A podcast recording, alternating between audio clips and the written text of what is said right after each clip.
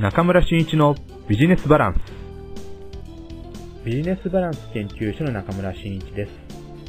今回のエピソードは2012年がまあ半年経ちましたので、えー、その2012年を半年間を振り返ってということで進めていきたいと思います。よろしくお願いします。はい、えー、2012年を振り返ってみます。ちょうど先月ですけれどもえこの中村真一のビジネスバランスが今日の経営マーケティングポッドキャストの順位で第、全国で第2位にランクインしました。これまでの最高のランクインの順位が3位だったので、また1個上がったわけですが、まこれはちょっと僕もびっくりするぐらいのことでした。というのも、前回第3位になった時というのは、あのー、まあ、結構ね、えー、プロモーション面でこうすれば必ず行くだろうという、まあ、あるやり方がありまして、それをですね、えー、忠実に行っていったところ、え、第3位まで行ったわけなんですけども、今回はそういったやり方っていうのはそうやったわけではなくって、まあ、大きく変わったっていうのは、この知的資産マネジメントっていう言葉を、このポドキャストで言い始めて、そして私のフェイス Facebook、そしてフェイスブックページの方でも、えー、適宜知的資産マネジメントの内容を入れてきました。そしてまた、えー、セミナーもですね、えー、3月から開催していって、そのセミナーの様子を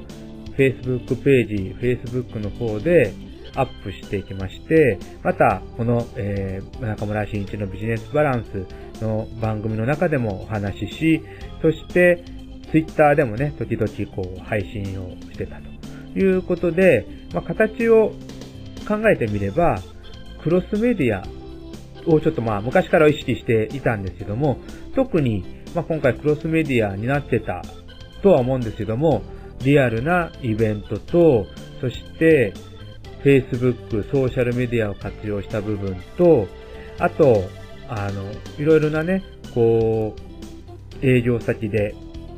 あの、知的資産マネジメントなんかの話をさせてもらったこともあって、一つは伸びたのかなと。またですね、これも、まあ、トレンドっていうほどでもないんですけれども、ちょうど知的資産マネジメントという、まあ、あの、別名知的資産経営とも言いますけれども、この、まあ、えー、取り組みがですね、えー、この2012年から急に活発になってきたというのもあると思います。まあ、どういうことかと言いますと、昨年の12月に、えー、学会ですね、日本知的資産経営学会というのが立ち上がりまして、そのホームページもできて、えーそうですね、今年に入ってからですね、あの、学術院の募集もあり、そこで、まあ、興味のある方々、関心のある方々や、その専門の方々が学術院に登録されていきました。私もその一人なんですけれども、え学術院になってその話題を、えブログやフェイスブックに書いてたんですが、えー、多分ですね、えー、民間の方々で、まあ、例えばコンサルタントの方々なんかが、えー、知的資産マネ、えー、経営学会に入られて、その話題をご自身の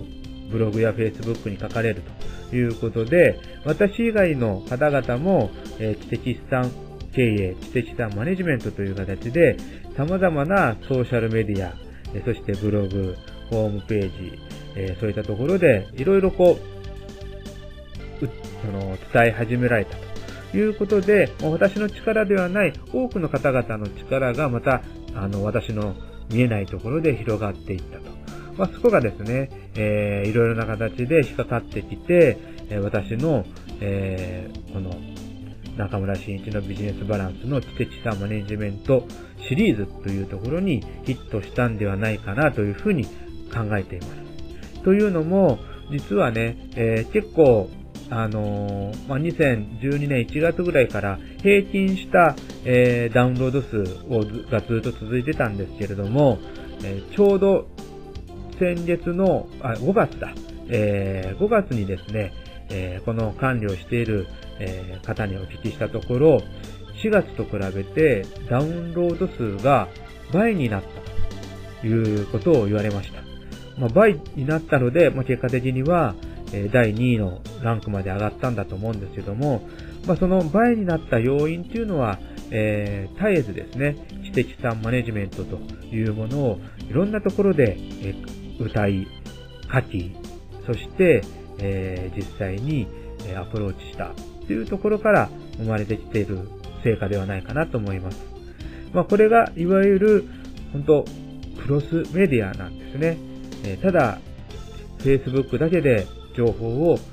あの上げるだけではなくて、Facebook もあり、iTunes でのポッドキャスト配信もあり、実際のセミナーもあり、で、ブログもあり、そして、おそらく紙面的に言えば、この知的資産経営という部分が、え様々な、えー、学術的なところでね、取り上げられたということになって、えー、関心のあった方々が、えー、私のこのポッドキャストをお聞きいただいたんではないかなということに思い思います。まあ、これによってね、僕もまたこの、ポッドキャストのこの音声での配信っていうところに、また大きな魅力を感じてきましたし、えー、去年なんかも、あ、今年か、今年に入りましても、えー、私のちょっとした知り合いがですね、えー、ポッドキャストでの配信も始められた。まあ、当然、配信、こういったメディアだったら、ユーストリームとか YouTube もありますけれども、えー、この、ポッドキャストを選択されて、あの情報を発信されるという方が出てきてましたので、ここが大きいポイントではないかなというふうに思います。まあ、一つがね、この知的資産マネジメントという私の取り組みにおいて、えー、この半年間でちょっと顕著に現れた例でございます。まあ、非常にね、私も嬉しいなというふうに思っています。そして、えー、その他で言いますと、えー、ソーシャルメディアに関する取り組み、まあ、もうですね、非常に活発になってきました。私の場合は、そうですね。え去年、おととしの10月から Facebook を始め、で、去年の1月ぐらいから本格的に始めてですね、で、5月頃に、去年の5月にある仮説を立てて、それを検証するような形で、えー、活用していたんですけども、まあ、今年に入って、特に3月以降ぐらいからですね、その仮説がもうほとんど、あ、これは間違いないなという形になって、それをまた Facebook や、えー知的資産マネジメントのセミナーなんだけれども、まあ、ちょっとマーケティングとかね、えー、ちょっとそのソーシャルメディアの活用ということを触れながら、えー、話している中で、その立てた仮説の部分を、もうちゃんとした法則になりましたっていうことで言っていたので、えー、これがね、また功を奏してるんではないかと思うんですけども、まあ、この仮説っていうのはどういうものかというと、自分たちが持っている価値、これは商品であったり、企業であったり、えー、あもう会社のことであったりね、そういった価値を、えー、ソーシャルメディア、そしてリアルメディア、そしてマスメディア、この3つをね、うまく組み合わせて使うことによって、その価値を発信していきましょうというようなやり方をすると、非常に、えー、効率のいい反則活動ができますよということを、まあ、言ってきたわけですね。まあ、これも非常にですね、もう事例伴っていい感じで、えー、展開できてきたと。事例が固まってきたなというふうに思います。これ本当間違いないと思いますよ。えー、リアルメディア、マスメディア、ソーシャルメディアをうまく使っていくというやり方ですね。で、最近私もこのセミナー、ソーシャルメディアのセミナーを、えー、させていただくことが先月から増え、出てきたんですけども、ここでもこの理論もお話ししてますが、非常に好評です。まあ、結果的にね、あの、一つやっぱ言えるのは、ソーシャルメディアだけでは販売の売り上げはそう上がらないと思います。例えば、以前、あのー、通販をウェブで始めるということで、楽天な、楽天さんなんかをね、使われて通販されてですね、えー、結構売り上げが100万、200万、えー、そしてだんだんだんだんね、ノウハウを蓄積していって、月賞1000万とかね、言ってる方も結構私のコンサル先にもおられましたけれども、えー、そういったような状況にソーシャルメディアだけでなるかっていうと、ちょっと難しいのかなというふうに思っています。まあ、大手さんは広告をバンバン打てばね、まあそれぐらいできるのかもしれませんけども、えー、中小零細企業でそういったやり方をしていって、果たしてうまくいくかって言ったら、そう私の今のこの1年間の、えー、取材の中では出てきてませんね。まだまだだと思います。で、そんな中でね、えー、っと、まあ、結構、あの、そうは言っても、ソーシャルメディア、Facebook を使って、実際の自分の店舗とかお土産物屋さんとか扱ってもらってる店舗に、こう、誘導させていくっていうような、まあ、動機づけをされてね、うまくいったところは、その店舗でおいては、その商品が、えー、3倍、4倍売れたという事例は多く聞きます。はい。まあ、そういったね、積み重ねが非常に重要ではないかなというふうに思いますし、またプラスして言えば、あの、ソーシャルメディアは、メディア、Facebook 等を使った反則っていう意味付けで言うと、僕は大量に一気に売るっていうことは、そうはありえないのかなというふうに思います。大量に売るのであれば、やっぱりこれまで通り SEO 対策、検索対策なんかされてね、えー、テレビや何かでこう、その商品が特集されたりしたとき、その関連した商品がね、こう出てきたときに、えー、検索対策をして、そこからすぐ自分のお店に誘導しててね、あの、ウェブ通販ページに誘導していって、そこで買ってもらう方が数は出ると思います。ただし、リピーターがその通販の中で生まれるか、育てられるかっていうと、非常に僕は今までのウェブ通販ではまだまだ難しいのかなと。まちゃんとされてるところはね、えー、っと、その購入したお客様にちゃんとフォローの手紙出されたりして、人間関係を築かれておられる方もおられますけれども、まあ、そういうことをされてない方は一元さんで終わるということで、広告を打てば売れるという形がずっと続くと。えー、水曜対策をするから売れる。広告を打つからなんとか売れていくということが、えー、ずっと続いていってるんではないかと思うんですが、Facebook に関して言えば、僕はもう完全にリピーターを作っていく、ファンを作っていくということが可能ではないかなと思ってるんですね。で、これをうまく使っていけば、えー、大量には、あの、一時的にはね、大量には売れないけれども、こう、コンスタントに売れていくという形で、えー、こう、だんだんだんだんこう、売り上げが上がっていくという、えー、スキームがね、作れるんではないかいうふうに思っておりまして、今もそういった指導をさせていただいております。まあ、非常にソーシャルメディアそういった、えー、使い方がありまして、あの、僕はおすすめということで、えー、いわゆるお客様作りを、えー、リピーター、絆作りをしてリピーターを作っていこうということでの提案ということが非常に多くさせていただいています。そしてね、えー、このソーシャルメディアを、あのー、に絡んでいっていきますと、非常に今、私が、あの、取り組んでいるのは、ソーシャルメディアの、特に Facebook ですね。これの機能を、えー、うまく使っていこうという中で、あの、グループという機能をうまく使っていくっていうことを今非常にやっています。まあ、このグループのね、えー、機能を使っていけば先ほどのリピーター、えー、ファン作りに役立っていきますし、これが、えー、将来のお客様作りにもつながっていくし、将来のビジネスパートナーの、え開拓にもでき、あの、使えるんではないかなと思って、今グループの使い方っていうのを私のセミナーの中には中心的にね、入れてお話をさせていただいております。まあ、ぜひともね、えー、この番組を聞かれている方で私のセミナーを、に興味を持っておられた方がおられましたら、ぜひともご連絡いただけたら嬉しいなというふうに思います。はい、ここで私がこれから行うセミナーを2本ほどご紹介させていただきたいと思います。1つ目はですね、7月26日に福岡市で開催します福岡ビジネス後輩会という、まあ、えー、セミナーというよりも、えー、皆さんとそこでね、こう、知り合って、そして将来のビジネスパートナーを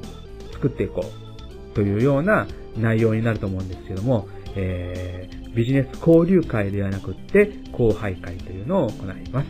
まあ、これはあの、えー、私がずっと、えー、行ってます、知的後輩、そして異業種後輩、そして地域間後輩という3つの後輩というものを、えー、主にワークショップを行います。ですので、この、えー、福岡ビジネス後輩会に参加された方々が、えー、その中でね、自分の PR をうまくしていきながら、そにおられた、ちょうどグループを作るんですけども、グループの中で PR をすることによって、えー、自分のノウハウに興味を持った方、もしくは自分がやってるご商売自体に興味を持った方、また地域が違うので、えー、ちょっとね、こう一緒にコラボしてね、こう、新たな、えー、製品、商品開発をしてみたいな、というような、えー、コラボが生まれるような、えー、一緒に何かやろうというような機運が生まれるような、えー、ワークショップを私が、えファシリテーターという形で務めさせていただく会です。これにはですね、えー、読み書きそろばんソーシャルメディアという書籍を出版された平井さんの、えー、すごいご協力をいただいてですね、えー、平井さんの主催という形で今回行わせていただきます。非常にね、福岡ではね、えー、このビジネス後輩会っていうのは初めてなので、ちょっと私もワクワクしております。えー、かなりか、かなりワクワクしてます。まあ本当あの、山口の事業者ももうすでに、えー、5名の方からね、えー、参加しますよって言っていただいてるので、えー、ぜひとも、えー、福岡の方でもね、多くの方に参加していただいて、一緒に後輩ができてきたらなというふうに思います。まあ、後輩っていうのはね、え、結果的にね、なんか新たなことをしようと思ったら、え、新しいものを生み出す。まあ、そういった時にやっぱり後輩、こう、混じり合わせるしかないと思うんですよね。で、それを、えー、一つの後輩をさせる、まあ、一つの、まあ、支持者みたいな形で、私がワークショップのファシリテーターを務めますので、ぜひともご参加をお待ちいたしております。そして、8月8日には、本屋さんを使ったマーケティングのセミナーをやります。なんで本屋さんを使うか。これはですね、え、トレンドな情報をどこで仕入れるのが一番いいのか、入手するのが一番いいのかってなった場合に、私は間違いなく、えー、本屋さんだと言います。特にね、地方なんかに住んでますと、えー、情報が、えインターネットの情報でしかね、こうなんとなくこう、ホットな情報で集まらないような気がするんですけども、まあ、確かにね、セミナーが多くあるわけでもなく、交流会もそんなに多くあるわけでもなく、そして、まあ、セミナーにもね、参加してみると、大体いつも会うような方しかいない。